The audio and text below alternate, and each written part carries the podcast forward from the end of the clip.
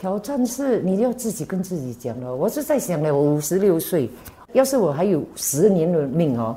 至少要做一些意义啦的东西。因为我走进 Mams 界那个时候，我已经跟自己讲，不可以，我要这样下去呢，我还有多十年呢。我一天死在家里又没有人知道嘞，所以说，要不然哈没有这个地方你也是惨了。你每天在家里，你又不可以做工，等你要怎么办？然后，所以就是来这边了，来这边，慢慢慢慢这样，一天过一天，一天过一天，一天过一天。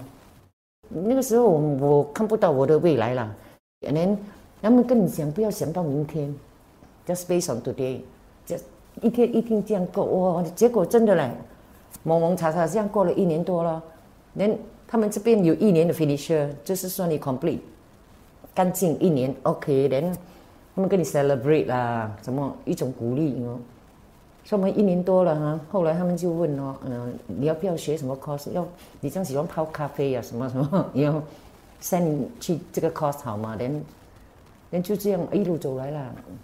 要不然我我现在不会是一个 barista，要三年了。不容易啊，不容易。讲是很容易，真的是不容易。生活加热点。上一集的节目了解到了，成瘾者想要戒瘾的话，能随时到关爱之家瘾症康复与教育中心寻求帮助。不过具体而言，We Care Community Services 到底会怎么帮呢？让这家慈善机构的副总监谭润贤、渊憨讲解。当然，我们最基本的，每个人如果他们来寻求帮助的时候，我们第一个步骤呢，就是进行一个评估，去评估他到底有没有瘾症，而且那瘾症是到了哪一个阶段。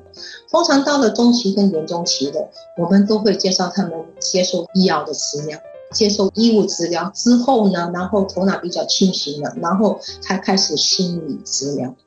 所以我们的那些队员呢，都是受过专业训练的了，可以评估各种各样，就是物质，包括不同的行动炎症的阶段。除此之外呢，我们也评估当事人除了瘾症之外呢，是否还有其他的心理状态需要注意。因为在我们的数字之中呢，大概占有五十八天以上的受益者呢，至少还有潜伏有另外一种心理状态。最普遍呢就是忧郁症，除此之外，大概二十到三十八天也经历过这创伤或是有自杀的倾向。然后，如果他们一旦注册了来我们中心接受帮助的话，他们可以根据自己的疗程，根据自己的时间，跟着辅导师、心理师，然后促进他们的疗程的速度。最主要呢，辅导呢是针对探讨他们利用物质的原因，并学习怎样避免啊或预防复发的方法。生活加热点。另外一点，我们中心的特点呢，就是我们每天都我们有一个 drop in center，我们 VK 也算是新加坡这个唯一一个成瘾的 drop in center。主要也是为了提供一个安全和自信的地方，让那些康复者能够每天来一个比较安全的地方，安心的参加各种各类的不同的辅助小组。除此之外，也能够给他们一个机会建立新的社交圈的机会。最主要呢，是给一个康复者，当他们戒瘾之后呢，开始学习怎样重新的融入家庭和工作生活。任贤也和我分享，瘾症是一个日积月累、慢慢逐渐形成的坏习惯。那么，如果想要完全戒瘾的话，到底需要花多长的时间呢？其实成瘾呢是一个很复杂的，每个人都不一样，因人而异。所以我们通常说哦，成瘾把它讲的是那个征兆啊，那个疗程呢，听起来是比较简单，但是其实每一个人都有不同的情况，尤其是他们的成长过程。很多其实成瘾的人呢，我刚才有提过，至少五十八线以上都有其他心理上的状态，而且有好多人都是因为曾经经历虚报或者其他的问题而开始滥用酒啊、毒啊这，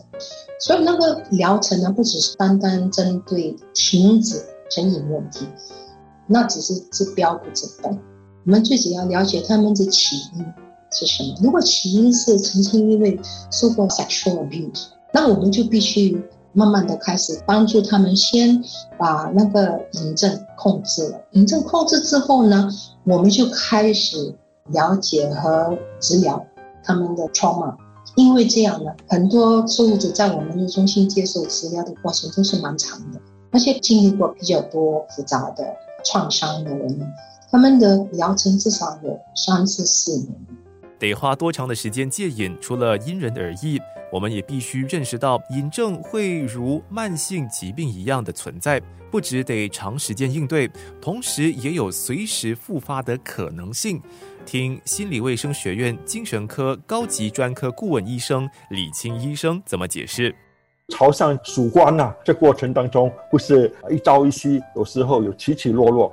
在治疗他们时候，我们发现到他们本身不单单是有所谓的一些后遗症，不单单是身体啊，或是心理方面，他们可能呈现的也可能是财政的问题啦，或是司法的问题。那夫妻俩也可能呈现出有感情问题，或是家里问题。所以治疗本身不单单只是靠病人本身，我们要的也是他们家人的谅解跟辅助，以及多多少少一些监督。那么，然后啊，家人可以给我们反馈他们在康复的过程中所呈现的问题，也也是对整个过程有帮助。另外一点就是，有些病人可能。要通过所谓的群体治疗，就是 group therapy，因为只要在这些 group therapy 的过程当中，其他患者或是已康复的患者可以通过他们的经历来帮助现在患有瘾症的病人脱瘾，或是戒掉这些瘾症的话，也是有帮助的。我为什么这样讲呢？因为门诊的时候或是在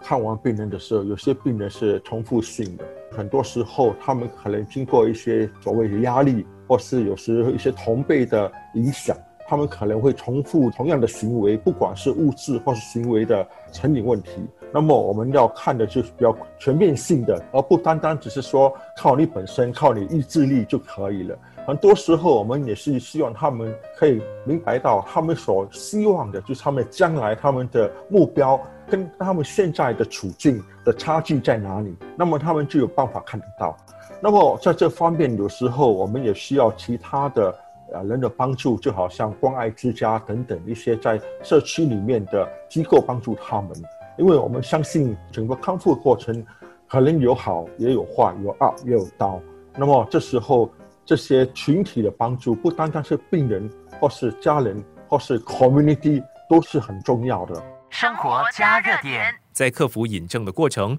家人和朋友又可以扮演着怎样的关键角色呢？下一集的生活加热点再和您分享。